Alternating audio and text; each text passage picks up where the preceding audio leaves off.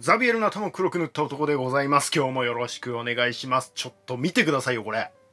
じゃん、ローマ建国以来の歴史1巻から9巻までですね。まあ、あの、9巻つっても、あの、7巻と8巻がないんですけどね。あの、まあ、なんか歴史上こう抜けてしまってるみたいな感じなんですけど、結局揃えちゃいましたよね。もともとなんか図書館とかで、あの、ちょいちょい借りて読んだりとかしてたんですけど、あの、結局2冊ぐらいしかなくてですね、もうどうにもならなくて買いました。えーもうなんか圧巻ですよね。ね、見て、このリビウス、リビウスの142巻に及ぶローマ建国以来の歴史の現存部分を全訳する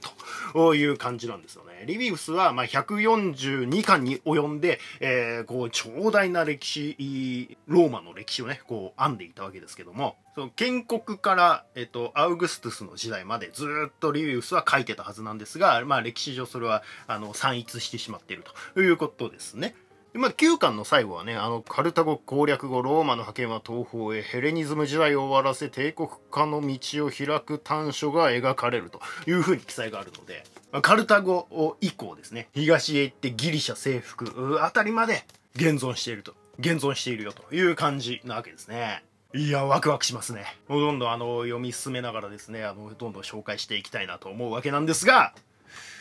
リビウスはこんなことを書いています。アレクサンドロスが西に来ていたらどうなっていたか。それでもローマは最終的に勝っていたのではないかと。もしかしたらアレクサンドロスやミエザ以来のね、あの優秀な将軍たちを要するマケドニアにはコテンパンにやられていたかもしれない。しかしローマは何度となく怪人から立ち上がる。マケドニアはね、アレクサンドロスが倒れればどうなるか。いや、将軍の一人でも倒れれば、それだけでも大きく戦力が減退するだろうと。ローマは違う。何度敗れても、また新たな将軍が、コンスルが選ばれるだけだ。大体アレクサンドロスは運が良かっただけではないのか？この辺からちょっと悪口になってくるんですけど。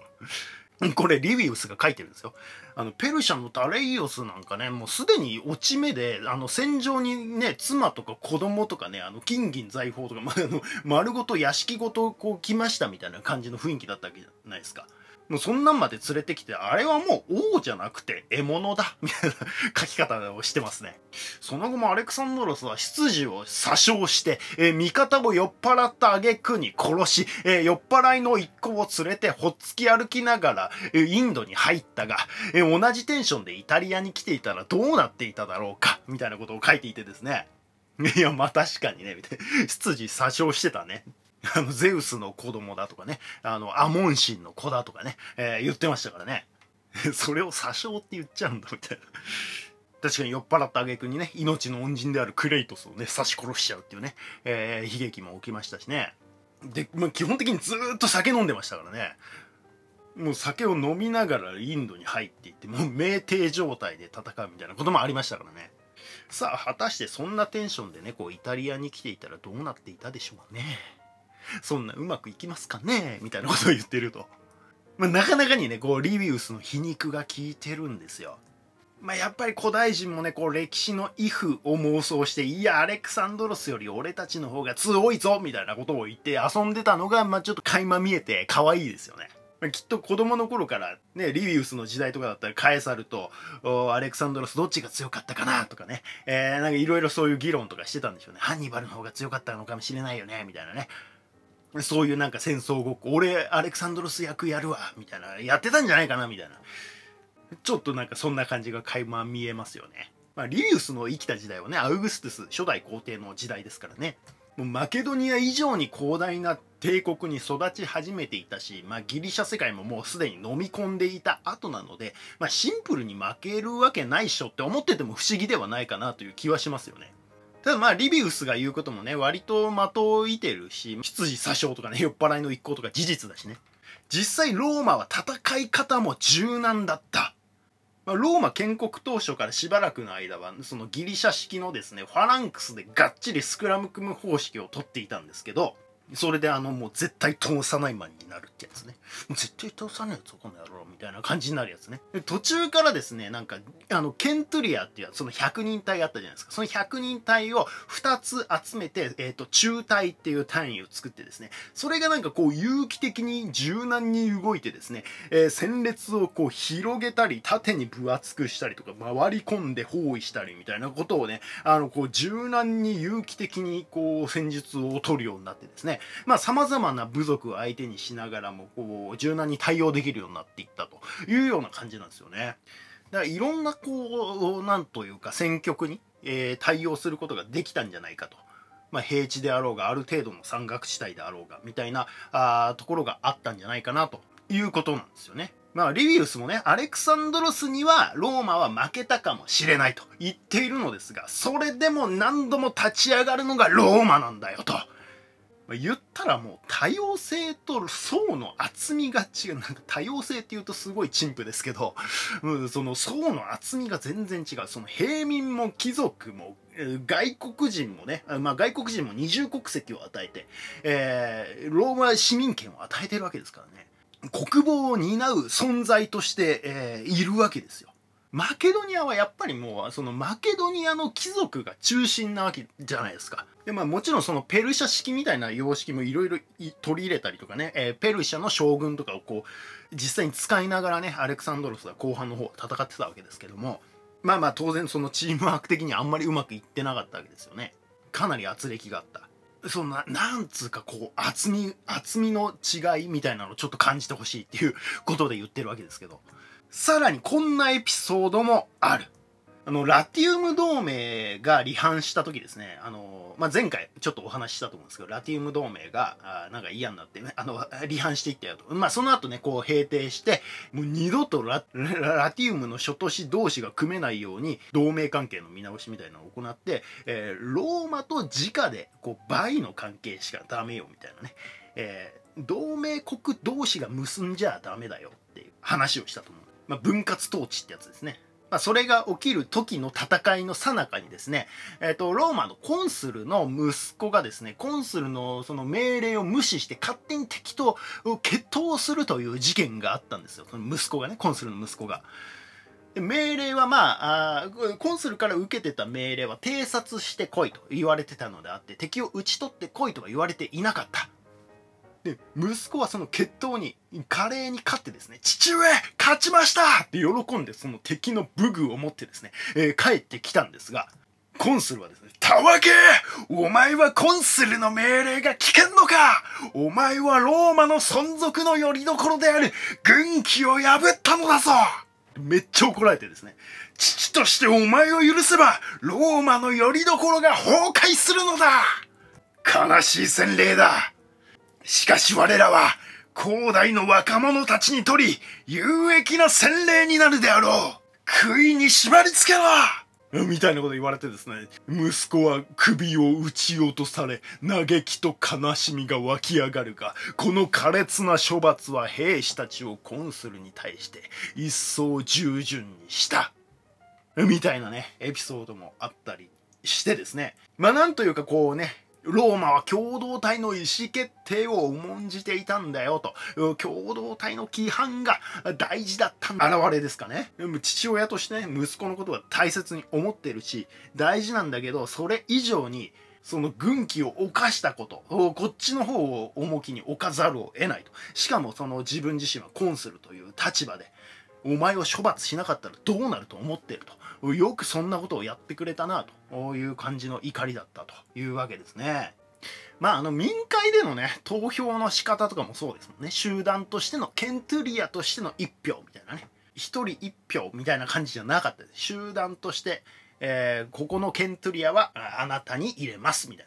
な。あ投票の仕方でしたからね。やっぱり共同体としての意思決定の方が重きを置かれますよと。いう感じに近いのかなということですね。さあ、そして話を進めていきます。サムニウム人との戦闘に勝利し、そういえばそんな話してたねって感じですが、まんまとね、えー、サムニウム人に勝って、えー、カンパニア地方に勢力を伸ばすことに成功したローマ、無理やり入っていくみたいなね、えー、話をしてましたよね。そういえばあのめちゃくちゃいい地図を見つけてですねパブリックドメインのめちゃくちゃいい地図を見つけましたえっとまあちょっとあのポッドキャストの人はねあの見えなくて申し訳ないんですけどえっと建国当時のローマがあって、えー、まあそこからですねえっとこの赤いラインがですねラティウム同盟との戦いの後がラティ、えー、この赤いラインなんで今ここって感じですね。この赤いラインがラティウム同盟との戦いの後ですね。で、えっ、ー、と、カプアとかっていうのがあるので、まあ、この辺がカンパニア地方ですね。えー、ナポリ、ネアポリスもここにあるという感じですね。カプア、ネアポリス。ローマがあって、ウェイがあると。なので少しもうエトルリアの方に、えー、だいぶ食い込んでいってるという感じですね。もともとはこのティベレ川が流れていて、このティベレ川の南の方がえーと、ローマの最初期の頃はあこのティベレ川の南の方しか持ってなかったわけですけどもそれがだんだんだんだん拡大していってこの濃い赤のところになっていって王政でまた一回拡大するんだけど共和制になってまた戻って、えー、今はエトルリアにも食い込んで南の方までずっとだいぶ行ってカンパニア地方まで影響力を及ぼしてるよという感じなわけです。でサムニウムっていうのはこの茶色のところですね。茶色のところがサムニウムです。えっ、とこの薄いピンクのところもまあサムニウム人が影響力を持ってたところなんでまあ徐々に徐々にですねここから侵食していってこの薄いピンクのところもローマが影響力を持っていって、えー、サムニウム人を追い詰めていくみたいな感じの展開になっていくという感じになっていくんですけども、まあまあこんな感じです。で、この黄色の辺りがエトルリアですね。エトルリアがあって、まあ、ウンブリアっていう地方がね、えー、この辺に山、この辺は山あいですね。ウンブリアっていうのがあると。で、えっ、ー、と、この緑のところは、ガリア人がいる、ケルト人の領域ですね。ガリア・キサルピナですね。はい、で南の方はマグナグラエキアですね。ギリシャ人の領域です。タレントゥムとかがそのイタリア半島の南の方本当にこうかかとの部分の辺りにある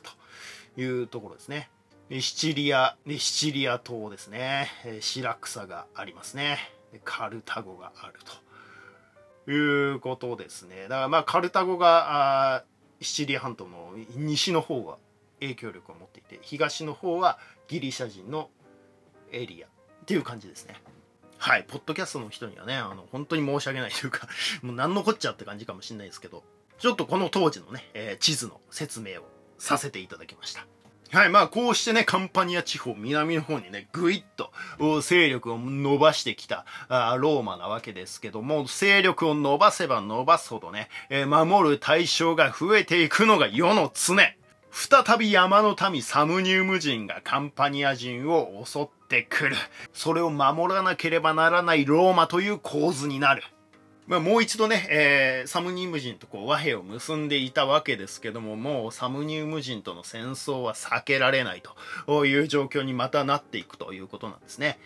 であれば、もうローマから攻めていくかという感じになっていく、サムニウム人が住む山あいへね、えー、攻め入っていくことになるんですよ。まあ、前回もローマ勝ってますからね。で、どんどんこう、ローマ人がね、えー、山あいに攻めていくという展開になっていくんですが、こう、ローマ軍が行軍しているとですね、なんかこう、羊飼いがやってきてですね、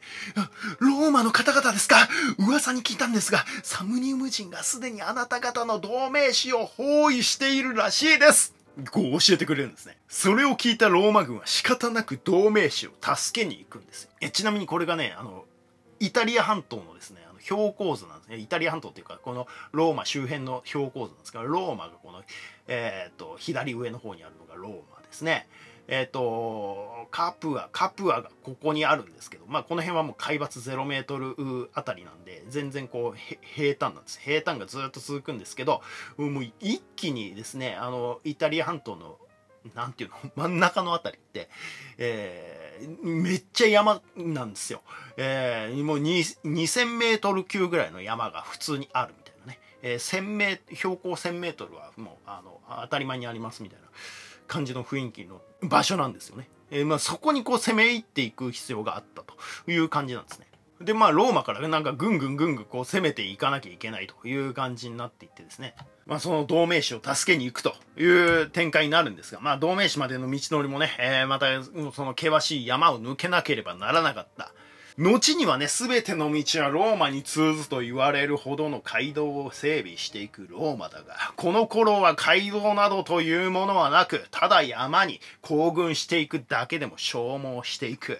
冬になれば雪も積もる地帯。やがて両岸が崖になっているアイロに差し掛かると、すごい狭い、こう、通路というかね、えー、谷間みたいなところにですね、入り込んでいくんですね。まあ、地図上で言うとこの辺なんですけど、カウディウムっていうところですね。ここをこう抜けていく、カンパニアからこう、山の方に抜けていく最中っていうところで、突如目の前にサムニウム人が現れる。そうすごい狭いアイロあの谷までですねサムニウム人が前に現れるんですよそして後ろにも、さらに両側の崖の上にも、めっちゃこう両側崖になってる、ああの狭い道みたいなところでですね、えー、前も後ろも両側も塞がれるみたいな展開になってですね、もう完全に包囲されたローマ軍という展開になるんですね。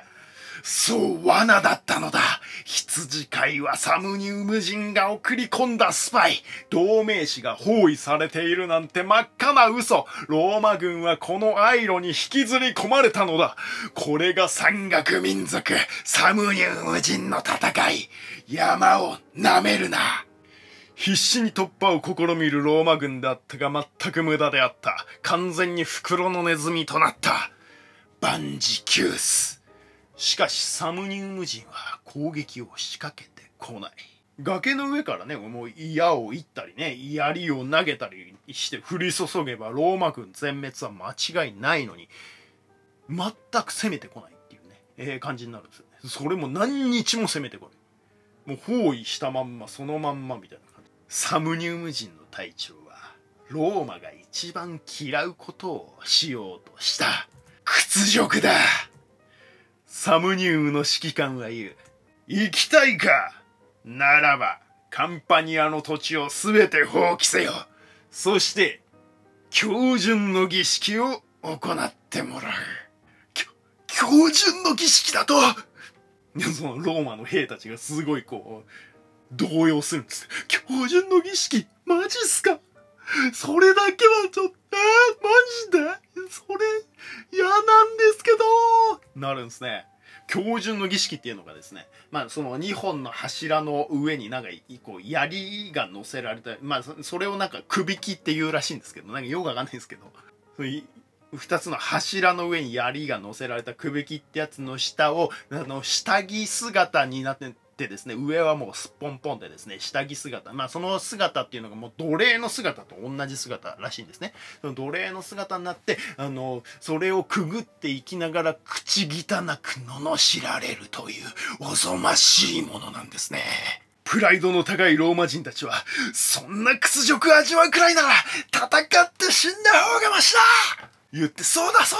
だって兵たちがすごい盛り上がるんですけど、うん、標準の儀式なんて持ってるほか絶対に嫌だ言うんですが、まあ、ここはね、あの、二人のコンスルがですね、冷静でですね、わかる。お前たちの気持ちも十分に言いたいほどにわかる。しかし、ここは帰ろう。ローマへ。屈辱だ。屈辱だが、これは決して負けではない。奴らは我らを恐れているのだ。我らの報復を耐え難きを耐え、忍び難きを忍び、次は、次は奴らに首輝の下を通らせようぞ言ってもう、あの、兵士たちを、なんとか、なだめるんですね。兵士たちは、悔しいです言ってですね。悔しさをかみしめながら、ローマ兵たちは下着姿にされ、もうその奴隷の姿にされて、首輝の下をくぐっていったんですね。くぐってますね。かわいそうですね。手を両手をこう縛られた上で下着姿にされてああ情けないああくぐらされるんですねそしてくぐると同時にですね、あのもう、サムニウム人たちが罵声の言葉を浴びせてくるんですね。おいおいおい、ケツ穴確定だな。ちんぽこ野郎情けねえよな。ダセえよな。悔しいよな。とか言いながらですね、しかもなんか、槍をたまについてきたりしてですね、それをスッとか刺さってですね、あの、あ、それもちょっと話違うんだとか言いながらですね、あの、そのまま死ぬやつとかも出てきてですね、ひどいっすよね。刺すのは反則じゃないみたいな。それ標準の儀式になってるんですかみたいな感じなんですけどね。なんか調子に乗ってこうぶん殴ってくるやつとかね、いたりとかですね。めちゃくちゃ屈辱なんですよ。言いながらもうくぐっていくんですね。で、そのまんまこう、まあ、あの、その儀式さえすれば解放されるんですけど、そのまま帰らされるんですね、ローマの軍団はですね。帰路につくローマ軍は、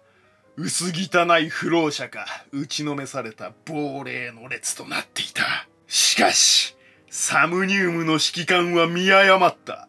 ローマ人の命を奪わなければ、心を萎えさせれば、彼らは力量の差を思い知り、諦めるだろうと思っていたが、ローマ人にとって命よりも大事な名誉を奪ったことにより、彼らには、ふつふつと復讐心が湧き上がっていた。この出来事はカウディウムの屈辱、二度と繰り返してはならない教訓として歴史に刻まれた。駆逐してやる駆逐したなローマはコンスルを選び直し、軍団を再編成し、サムニウムに再度進撃する。まあ、この間もいろいろあったんですけど、和平を一旦一応ね、あの交渉上結んだりとかね、えー、いろいろあったんですけど、もう、あの、もう許せないという怒りはね、もうローマ人の中に刻み込まれたわけですね。戦闘は果てしなく続いた。まあそんな簡単な戦いでは決してなかったんです。めちゃくちゃ長い戦いだったって、まあ以前から言ってたと思うんですけど。まあさっきの戦いが、まあ第二次サムニウム戦争っていう戦争だったけど、こっから第3次に入っていくみたいな感じの展開になってくるんですね。一回こうカンパニア地方における、えー、カプアとかもローマ手放しちゃったんでカンパニア地方の足場を失ったんですけどまあ、この戦闘の中でですね、じわじわとカプアを取り戻していくっていうこともできてですね、あえっと、ごめんなさい。えっと、まあ、この果てしない攻防の中でですね、カンパニア地方の要となるカプアをですね、えー、軍事的に取り戻して、全312年、ローマはカプアまでかの有名なアッピア街道を市民を総動員して施設するんですね。この戦争の最中に道路を築くという施策を取るんですよ。これによって圧倒的に行軍が容易になって、そのね、長期戦でも迅速な補給が可能になっていく。カンパニアにどんどん補給を送っていくことができるようになっていくという感じなんですね。まあ、この当時はここまでね、カプアまでね、まあ、後々にはあのどんどん繋がっていくわけですけども、まあ、この当時はカプアまで、えー、繋がっていたよということですね。この街道を有効に使いながらじわじわじわじわゆっくりと着実にカンパニア地方にこうなんか浸透していくローマみたいな雰囲気になるんですね。でサムニウムも徐々に徐々にこう山間に追い込まれていくと。なんかこうもう物量作戦みたいなのでこう送り込んでいくんであのなんかこう勝ったり負けたりっていうのはいろいろあったんですけどななんかこうじわじわとなんか追い込まれていくサムニウムみたいな感じになっていくんですね。まあ、それがさっき言ってたねこの薄いピンクのあたり第3次サムニウム戦争が始まるまではですねまでにはですねじわじわと広がっていってですねなんかいつの間にかサムニウム包囲されてません？みたいな 感じのこうローマの領土の取り方をしていくんですね。しかしサムニウム人彼らも黙ってやられはしない。敵の敵は味方だ。ローマの敵といえばエトルリア人ガリア人だ彼らと手を組みさらにはローマの北東にいるウンブリア人を加え、4つの民族でローマ包囲網を築く。やばくないですか？じわじわ浸透していってたと思ったら、えっ、と、ローマはサムニウムと、えっ、と、ウンブリアっていう、まあ、またこれも、まあ、エトルリアの東にいる民族っていう感じですかね。エトルリアのあたりの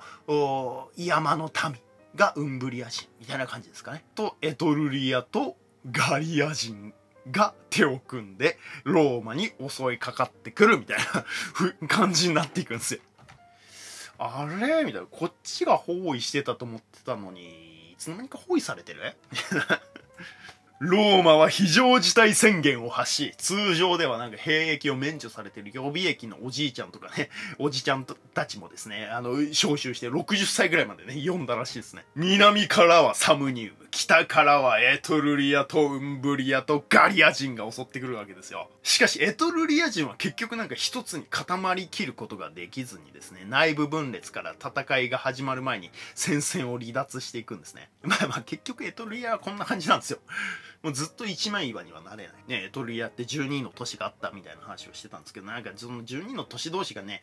ローマに近い人たちからすると、やっぱりローマの脅威をすごく感じたりするんで、そいつらは結局エトルリア連合みたいなの裏切ってローマになんかこう作戦を教えたりとかね、なんかそういうことをしちゃうんですね。とかやってるうちになんかもう、あの内部分裂もうどうにもならなくて戦列から離脱という感じになっていくと。で、まあ結局本格的な戦闘となったのは、ガリアとサムニウムの連合軍だった。まあこれが決定的なですね、決戦になっていくんですよ。まあでももう最強じゃんね。両方ローマが一回負けているやつらですからね。ガリア人にローマ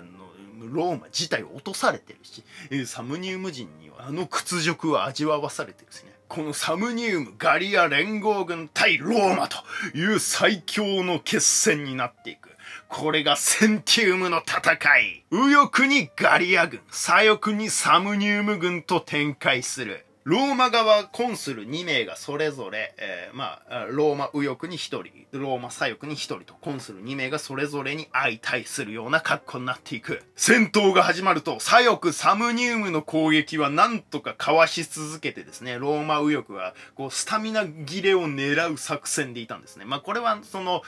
コンスルの性格みたいなのもあってですね、そのローマの右翼にいたコンスルは、老快な知性みたいな感じだったんで、サムニウムのスタミナ切れをひたすら狙うみたいなね、え作戦を取るわけなんですけど、その右翼ガリア側はですね、ガチンコのぶつかり合いになるんですね。右翼ガリア側ってことは、まあ、ローマの左翼側ですね。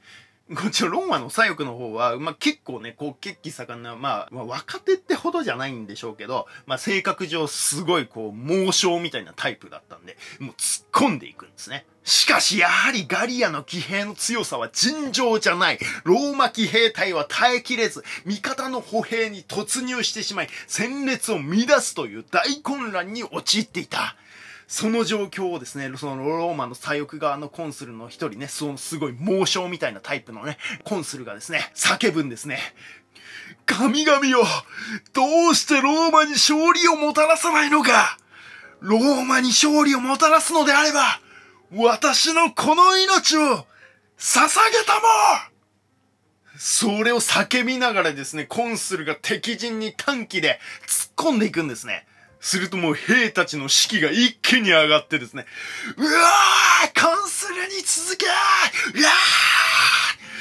ーもう一気に盛り返して戦列を立て直し戦況は逆転した。ガリア軍を押し込んでいくんですね。ローマの左翼側が。今度は左翼のサムニウム側もですね、え、サムニウムがバテてきた隙をついてですね、その老快なね、えー、ローマのコンスルがですね、えー、あのバテてきた隙をついて騎兵突撃して粉砕する逃げ惑うサムニウム人はですね、今度はガリア人の間に逃げ込んで、さらにこう、ますます混乱をきたすみたいな感じになっていってですね、もう、さらにその混乱に乗じて、ローマ側はサムニウムガリア連合軍の背後を取って、まあそのね、ローマの右翼にいた側が、ガリア軍の方にこう回、回り込んで、後ろに回り込んでいって、サムニウムガリア連合軍の背後を取り、包囲、殲滅する敵方の被害は2万8000。捕虜は8000。ローマも1万近い被害を出しながらも、勝利をもぎ取り、当然に、サムニウム人に仕返しをする。そう、彼らにくびきをくぐらせる。おら、チンポコついてんのか、この野郎ざまねえな、山猿ども。ケッツー穴ケッツー穴 かわいそうになローマに喧嘩売っちゃダメでしょとか言いながらですね、くびきをくぐらせていくんですね。自分たちがやられたことを倍返しにする。